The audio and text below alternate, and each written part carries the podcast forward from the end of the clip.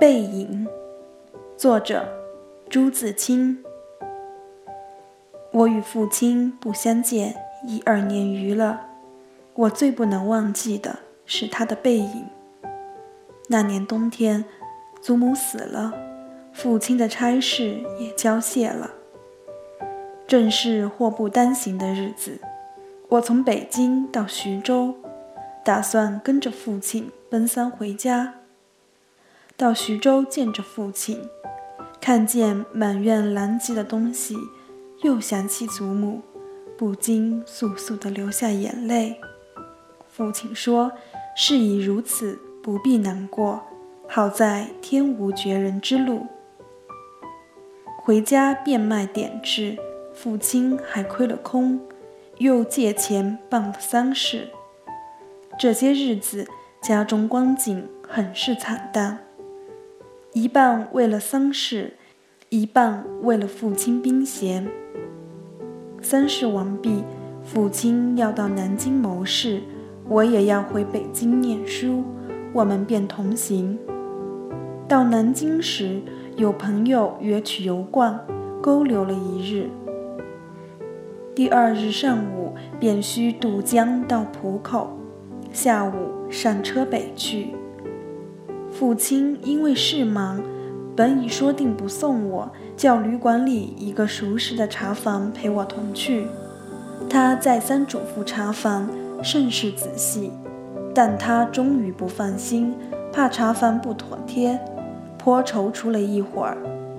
其实我那年已二十岁，北京已来往过两三次了，是没有什么要紧的了。他踌躇了一会儿。终于决定还是自己送我去。我两三回劝他不必去，他只说不要紧，他们去不好。我们过了江，进了车站，我买票，他忙着照看行李。行李太多了，得向脚夫行些小费才可过去。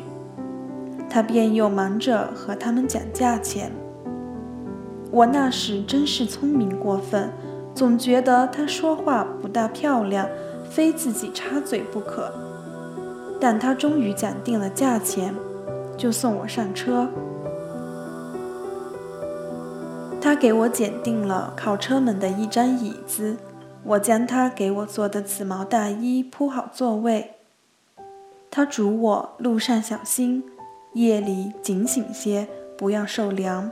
又嘱托茶房好好照应我，我心里暗笑他的愚，他们只认得钱，托他们只是白托，而且我这样大年纪的人，难道还不能料理自己吗？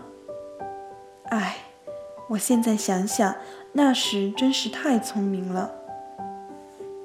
我说道：“爸爸，你走吧。”他往车外看了看，说：“我买几个橘子去，你就在此地，不要走动。”我看那边月台的栅栏外有几个卖东西的等着顾客。走到那边月台，需穿过铁道，需跳下去又爬上去。父亲是一个胖子，走过去自然要费事些。我本来要去的，他不肯。只好让他去。我看见他戴着黑布小帽，穿着黑布大马褂，身青布棉袍，蹒跚地走到铁道边，慢慢探下身去，尚不大难。可是他穿过铁道，要爬上那边月台就不容易了。他用两手攀着上面，两脚在向上缩。他肥胖的身子向左微倾，显出努力的样子。这时，我看见他的背影，我的泪很快地流下来了。我赶紧拭干了泪，怕他看见，也怕别人看见。我在向外看时，他已抱着朱红的橘子往回走了。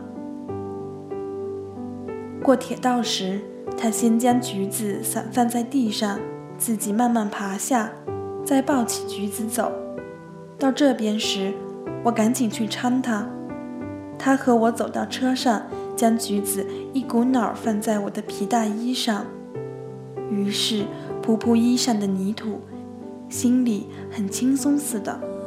过了一会儿，说：“我走了，到那边来信。”我望着他走出去，他走了几步，回过头来看见我，说：“进去吧，里边没人。”我等他的背影混入来来往往的人里，再找不到了，我便进来坐下。我的眼泪又来了。近几年来，父亲和我都是东奔西走，家中光景是一日不如一日。他少年出外谋生，独立支撑，做了许多大事，哪知老境却如此颓唐。他触目伤怀，自然情不能自已。情郁于中，自然要发之于外。家庭琐屑，便往往触他之怒。他待我渐渐不同往日，但最近两年的不见，他终于忘却了我的不好，只是惦记着我，惦记着我的儿子。我北来后。他写了一信给我，信中说道：“我身体平安，唯膀子疼痛厉害，举箸提笔诸多不便，大约大去之期不远矣。”我读到此处，在晶莹的泪光中，又看见那肥胖的青布棉袍、黑布马褂的背影。